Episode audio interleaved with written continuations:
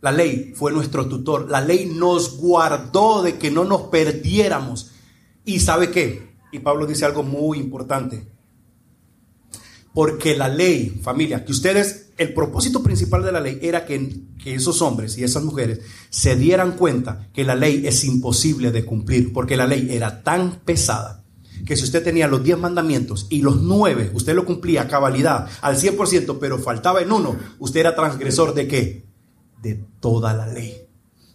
O sea, no es que, oh, pasé con 90, no, 9 de 10, 8 de 10, 9.9, no. Con algo que usted fallara, un detalle acerca de la ley, usted se hacía transgresor de toda la ley. Entonces Pablo lo que está diciendo, hey, des en cuenta que la ley nos mostró que éramos incapaces en nuestras propias fuerzas de ser salvos, de ser justos.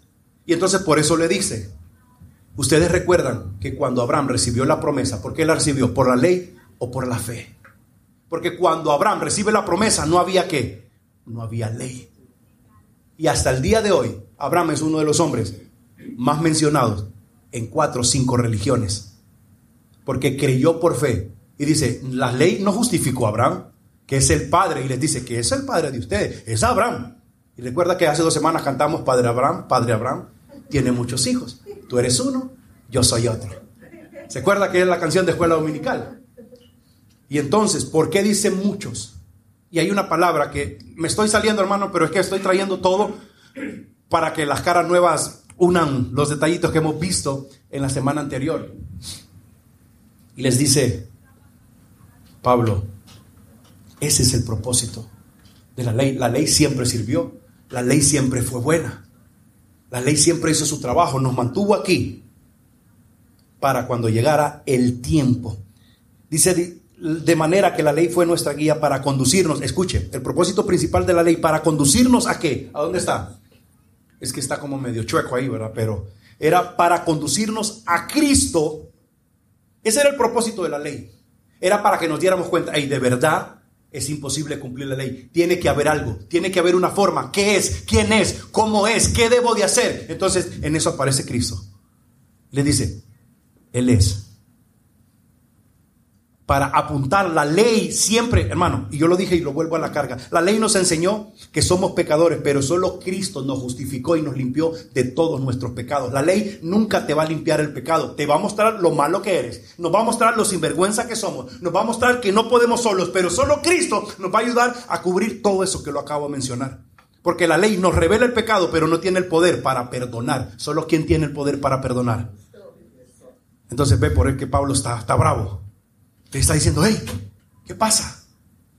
La ley era para conducirnos a Cristo. Era para que, ok, no es por lo que diezmo, no es porque voy todos los domingos, no es porque ayuno, no es porque doy ofrenda, no es porque participo, no es porque me congrego en 10 iglesias, no es porque no escucho música secular, no es porque no he pecado, no es porque la ley nos confinó para guiarnos y nos diéramos cuenta que solo Jesús es el que nos puede limpiar familia y no hay otra. Y les dije, la religión son reglas, pero la gracia es relación. Nosotros podemos acercarnos confiadamente a dónde? Al trono de gracia. Confiada, hermano, cuando Jesús muere, dice que el velo se rasgó de arriba abajo y nosotros tenemos acceso. Antes tenía que entrar uno una vez al año por mis pecados. Y Pablo en otra carta dice, no, un hombre no puede morir por otro hombre, por los pecados. Solo uno, que es hombre y también es Dios. Y eso lo vamos a ver más adelante. Dice, pero ahora que ha venido la fe, ya no estamos. O sea, la ley, cuando ya viene Jesucristo, entonces la ley, ahí, ahí topa, ahí muere. Dice, pues todos ustedes, y aquí me quiero centrar, pues todos ustedes son, ¿qué dice? Hijos de Dios mediante la fe en Cristo Jesús. Y recuerda que nosotros vimos lo siguiente. Somos salvos por fe, somos justificados por fe le estoy dando el orden cronológico de los sermones que hemos visto. Y lo otro, recibimos el Espíritu Santo, esa fue la última vez que nos vimos, por fe. Y recuerda que yo le dije, ni siquiera la fe de nosotros. La misma, el Dios nos da la fe, la misma que nos justifica. Escucha hermano, que nos dan la comida, nos dan la bebida, nos dan el postre y todavía nos la dan en la boca. Y aún así le buscamos peros, le buscamos tres pies al gato cuando tiene cuatro. Eso no está en la Biblia, eso es algo que yo le acabo de decir. Por si, ¿cómo está lo de los gatos y los pies? ¿A dónde? No, eso no está en Gálatas. No, porque ¿verdad? siempre es bueno aclarar. Entonces, y aún así, hermano. O sea, usted es justificado por la fe, ni siquiera la suya, sino que la fe, la medida de fe que Dios le da, por regalo, es una dádiva que Dios le ha dado. Entienda, familia, es algo que Dios le entregó a usted. El regalo de la fe. Y esa fe nos justifica. Por esa fe recibimos la salvación y por esa fe recibimos el Espíritu, que son los tres sermones que hemos, recibido, que hemos recibido en, esta... Y ahora dice que somos hijos por fe. Hermano, recuerda que yo mencioné las patas de la mesa, llevábamos tres, ahorita está la cuarta, ya la mesa ya no se cae. A lo mejor que alguien bote algo de la mesa es diferente, pero la mesa está segura. Somos hijos, somos adoptados por fe. No porque nosotros lo podamos hacer. Y dice, por pues todos ustedes son hijos mediante la fe en Cristo Jesús. Mediante la fe en Cristo, hermano. Y eso lo digo, lo hermoso y lo complicado para otros, pero lo hermoso para nosotros, que nuestra vida cristiana en todas las áreas se trata de fe. Porque si fe es imposible agradar a Dios. Porque si tuvieras fe, dice, pudiésemos. Hermano, es que la fe todo, porque no es por vista, es por fe. Porque lo que los ojos ven es temporal, tiene tiempo de caducidad, pero lo que no se ve es eterno.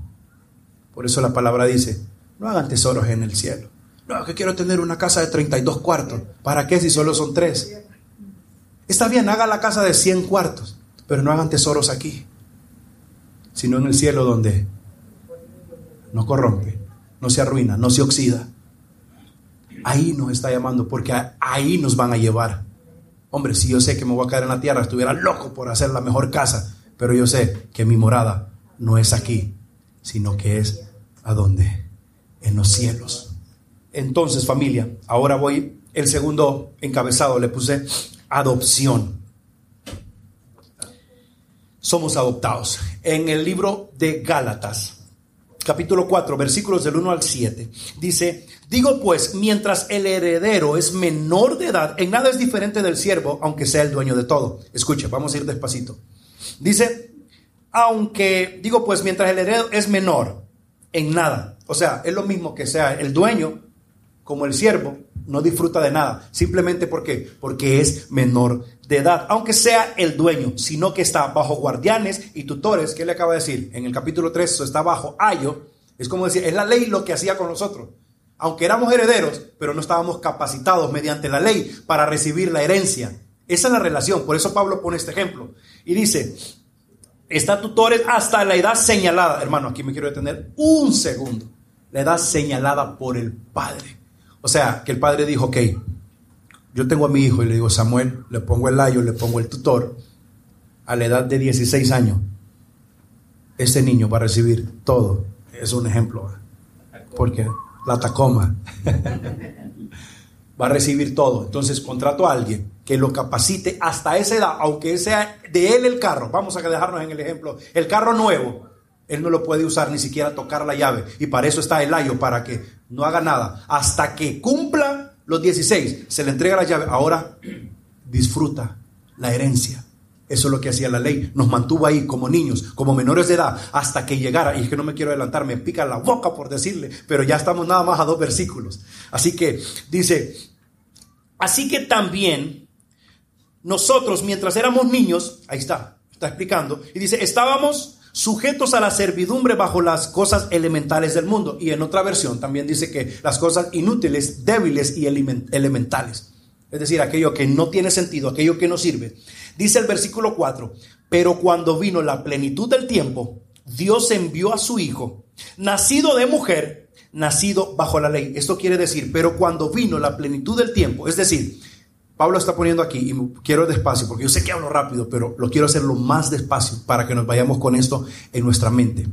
Lo que el hombre quiere decir aquí, cuando vino la plenitud del tiempo, es decir, cuando Jesús llegó, nosotros, esta era la ley que nos mantuvo 1300 años ese fue el tiempo que vivieron bajo la ley, para darse cuenta que solo nos preservó para el día que Jesús viniera. Entonces, y recuerde que anteriormente vimos para que el tutor hacía para cuando el tiempo que había designado para su hijo pudiese recibir la herencia, ¿Voy bien? ¿Sí me estoy dando? No, no, no los estoy confundiendo. Entonces, nosotros estuvimos bajo la ley, o ellos estuvieron bajo la ley. Y dice, el tiempo, en la plenitud del tiempo significa en lo que llega Jesús, se encuentra con la ley y entonces ya cambiamos de estatus, ya no estamos bajo la ley. La plenitud del tiempo es cuando Jesús vino.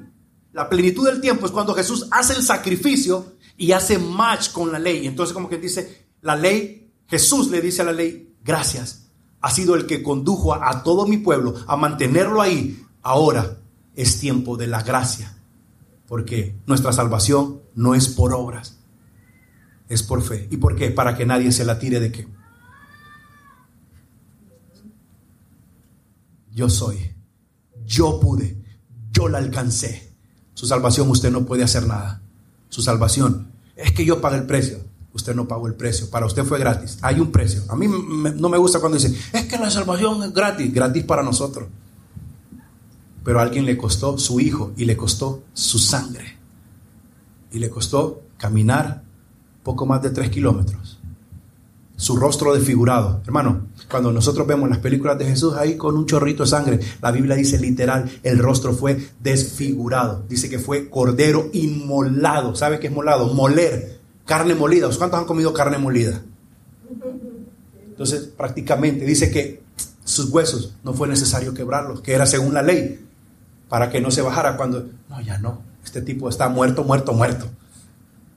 Y exclamó en esa cruz, consumado es. Entonces, Usted sabe que si usted está conmigo desde hace seis meses o más, yo siempre le digo, tenga cuidado, que no lo manipule. Usted para ser salvo no necesita pagar. Es más, escuche esto, usted para ser salvo no necesita diezmar. Porque no es requisito, porque si usted diezma para ser salvo, entonces está cumpliendo una ley. Pero si usted diezma porque ya es salvo, eso es gratitud. Ya decía yo que todo esto para hablar del diezmo. No, no, me tranquilo. Vamos, pasemos a lo siguiente. Y usted sabe, aquí tenemos ya año y medio y no hemos hablado del diezmo porque no es, no es obligación. Entonces, a algunos le quité un peso de encima, ¿verdad? Entonces dice el versículo 5, a fin de que redimiera a los que estaban bajo la ley para que recibiéramos, ¿qué dice? La adopción, ¿dónde está? Ahí está. La adopción de hijos. Y ahí puse una nota. Redimir significa volver a comprar. Ya sea un esclavo o sea una propiedad el Señor nos volvió a comprar porque nosotros estábamos bajo la ley. Él nos compra para que seamos libres y dice para que recibiéramos la adopción de hijos. Yo no sé si usted ha estado involucrado en el proceso de adopción o conoce familias que han estado en ese proceso. Familia, y la adopción, sabe que lo más hermoso de la adopción es que aunque no es hijo natural de uno, el padre cuando mira a ese niño hay una conexión yo estaba, tuve que ver un par de entrevistas para entender la adopción y dice que estaba, estaba una muchacha y decía, tras que yo vi el niño que lo traían en los brazos, en ese momento yo sentí una conexión con él y en mi corazón supe que ese era mi hijo. Escuche. Y estaba diciendo otro, y dijo, yo desde que me estaba preparando con mi esposa, en mi corazón, yo decía, mi hijo, mi hijo, no, no le había visto la cara, Dice, yo iba llorando, dice, manejando y decía, gracias a Dios por mi hijo, sin verlo. Y dice que cuando lo vio, dice que se tuvo que sentar y dijo, tengo un hijo. Así somos nosotros. Nosotros somos adoptados. ¿Y sabe qué es lo más hermoso? Yo tengo mi hijo, que es Samuel, y mi hija, que es Nicole. Son los hijos que, que venían ahí, en la panza. Pero porque yo no tengo opción de elegir, pero cuando si voy a adoptar a alguien, entonces yo elijo, es lo que hace el Señor. Él nos eligió a nosotros y nos adoptó como sus hijos. O sea, Él lo vio y se enamoró de usted y dijo, ah, sí, está feo, pero está pecador, no importa, lo voy a limpiar.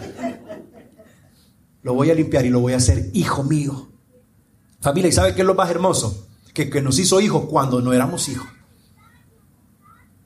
O sea, cuando nadie daba un cinco por nosotros, Él nos hizo hijos, nos adoptó, nos justificó, nos limpió, nos dio la salvación y estamos aquí con opciones. ¿Por qué? Porque simplemente Él nos vio y dijo, ah, Mario Castellanos. Mario Castellanos. Digo mi nombre porque a veces pongo nombres de otros y no le gusta. Ah, entonces Él nos ve y se enamoró de Él. Desde antes, por eso me encantan los versículos que habla sobre, desde antes de la fundación, tú ya me habías visto. hay una parte que dice que en mi embrión vieron tus ojos. Desde antes ya nos habíamos tenido contacto con Él, porque Él es el Dios del tiempo.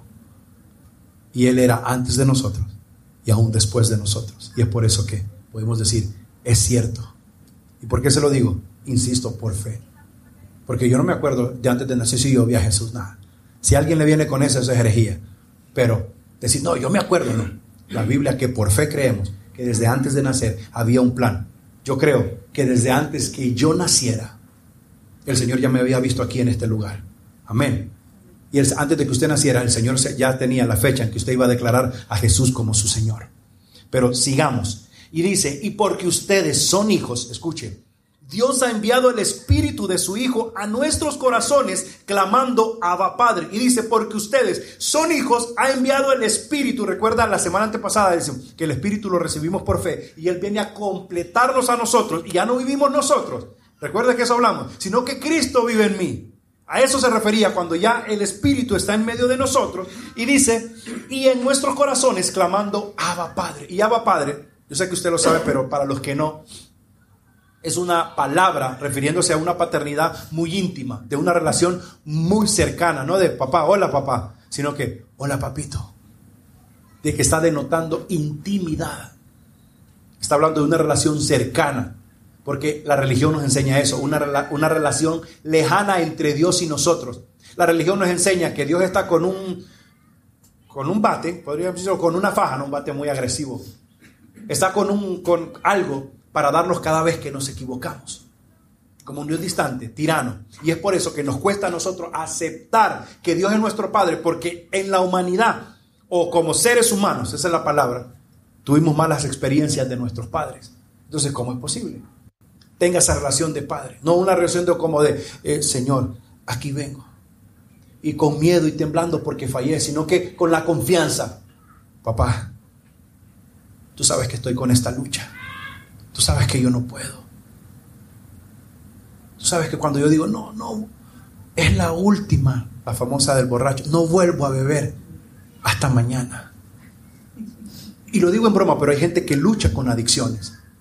Y está en eso, Señor. Ya no, más pornografía. Pero ¿por qué no nos acercamos? Porque no hay, dice, dije yo, acerquémonos confiadamente al trono de gracia donde encontramos que misericordia y oportuno socorro. Eso es lo que el Señor quiere que nosotros, Señor, aquí estoy, tengo esta, Señor, tú sabes que yo soy orgulloso. Aquí en esta sala no hay nadie más orgulloso y prepotente que yo. Para honra y, no, para y gloria no. Ayúdame. Cámbiame. Papá. Por eso es que Él quiere que seamos como hijos para que tengamos la intimidad y para que tengamos la confianza de decirle, Señor, he fallado. Señor, he dudado. Señor, no quiero ya saber de esto del Evangelio, de que andar ahí, no quiero saber nada. Entonces Él viene y te escucha como un hijo, te aconseja como un hijo, te abraza como un hijo, te besa como un hijo. Porque cuando usted, su hijo o su hija quiere hablar con usted y mira que su corazón está lastimado, usted no le va a decir, ay padres, Ay, que yo te lo dije, ahora mira vos cómo te arreglas. ¿Sí o no? Pero casi siempre nosotros actuamos, aunque sabemos que se lo advertimos, abrazamos a nuestro hijo y queremos cubrir su, cubrir su corazón, cubrir sus heridas, ayudarle a sanar, ayudarle a entender. Eso es lo que Dios quiere que entendamos, que nosotros somos adoptados, que somos hijos y podemos acercarnos con confianza, con tranquilidad, porque a Él no lo podemos engañar. Señor, yo tengo este problema, lucho con este pecado. Entonces, no le pueden decir, porque si ponemos ritualismo, ok, mira, lo que tienes que hacer es, haga tantos padres nuestros, dé tanto de ofrenda y ya, yo soy el... No, es una relación directa. No hay intermediarios, porque el intermediario entre Dios y los hombres fue Jesús. Nos condujo, dice. Y por eso, por el Espíritu que recibimos, ese nos anima y nos incita a que digamos, Abba Padre. Ese es el que nos da testimonio de que somos qué? Hijos. Así que usted salga hoy de aquí, de verdad que soy hijo de Dios. Soy hijo. Dice, y por tanto ya no eres siervo, sino hijo, y si hijo también heredero por medio de Dios. Hermano, y la cosa no queda ahí. Cuando nuestro cambio de estatus es de esclavo a hijo, falta algo más. También somos herederos.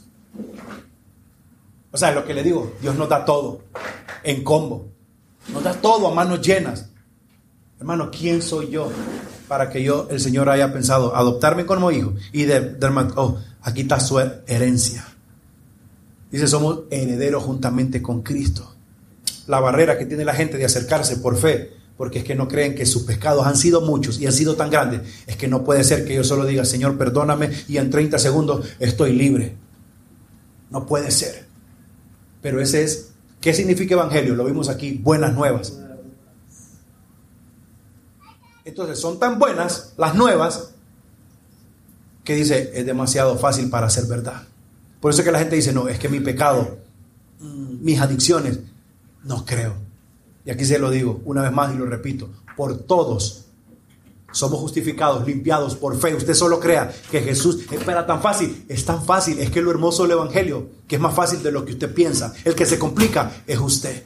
Porque hay gente que dice, yo voy a ir a la iglesia hasta que me arregle. No, venga tal como es. Y en aquí en el camino el Señor lo va a arreglar porque en eso estamos. Aquí somos todos pecadores en recuperación y estamos en el proceso de mejorar por fe en Cristo Jesús. Familia, acerquémonos a nuestro Dios como nuestro Padre, con confianza. Somos hijos. Como le digo, el anhelo de mi corazón es que usted diga, ok, somos aceptados como hijos, somos adoptados. No soy judío, y me parezco, pero por la fe ahí entro yo. Por la fe soy salvo, por la fe soy justificado, por la fe recibo el Espíritu y por la fe ahora no es que me creo hijo, es que soy hijo y soy heredero de todas las promesas. Y esto Pablo más ahí lo aclara, es heredero de que de la promesa. Porque, y al final de este capítulo hace una alegoría que es la de la sierva y, y Sara. Dice, porque uno nació en la carne, pero otro nació en la promesa. Y dice, así somos nosotros, hijos de la promesa. O sea que usted, el hecho de que sea hijo, ya estaba desde antes. Y eso es lo hermoso de ser cristiano. Eso es lo hermoso. No, que usted es cristiano evangélico. Diga, que nos digan como diga. No, soy hijo de Dios. Y aquí le voy a pinchar otro globito que anda por ahí, otra sonda que, que no es verdad. No todos somos hijos de Dios. Solo que por los que en fe han creído, somos adoptados. Todos somos hechura de Dios. Pero no todos. Es que todos somos hijos. No, no, no, no. Mentira. No todos somos hijos. Todos somos creados por Dios. Pero hasta que llegamos en fe, en ese momento, somos hijos. Amén. Y si no estoy de acuerdo, después lo podemos discutir, pero ahorita, ahorita no. Señor, te damos gracias. Porque por mismo Espíritu nos ayuda y nos conduce, Señor, el Espíritu que hemos recibido cuando por fe declaramos que tú eres nuestro Dios. Ese mismo Espíritu nos enseña y nos encamina a clamar, Abba Padre. Porque tú eres nuestro Padre, eres nuestro papito. Ayúdanos a entrar en esa confianza como hijos. Tocar la puerta cuando estoy solo. Tocar la puerta cuando tengo miedo y decirte, papá, tengo miedo. Papá, he estado luchando, he estado remando contra la corriente y no hay resultados. Ayúdame. Porque no sé y no lo entiendo. Porque no sé lo que estoy pasando. Pero tú eres mi padre. Y como buen padre, no me vas a desamparar. Gracias Dios por hacernos hijos. Y no solamente hijos, sino que herederos de la promesa. Y aquí estamos. Gracias. Gracias Señor. Yo quiero que usted se tome unos segundos y piense en esta gran verdad bíblica que hemos pasado de ser esclavos a hijos, que hemos pasado un cambio de estatus de ser siervos a hijos y haber entendido que la ley no fue infructuosa en sí, sino que nos confinó y nos preservó para la plenitud del tiempo, es decir, la llegada de Jesús y el sacrificio en esa cruz. Nos preservó para que pudiéramos encontrarnos con nuestro Padre.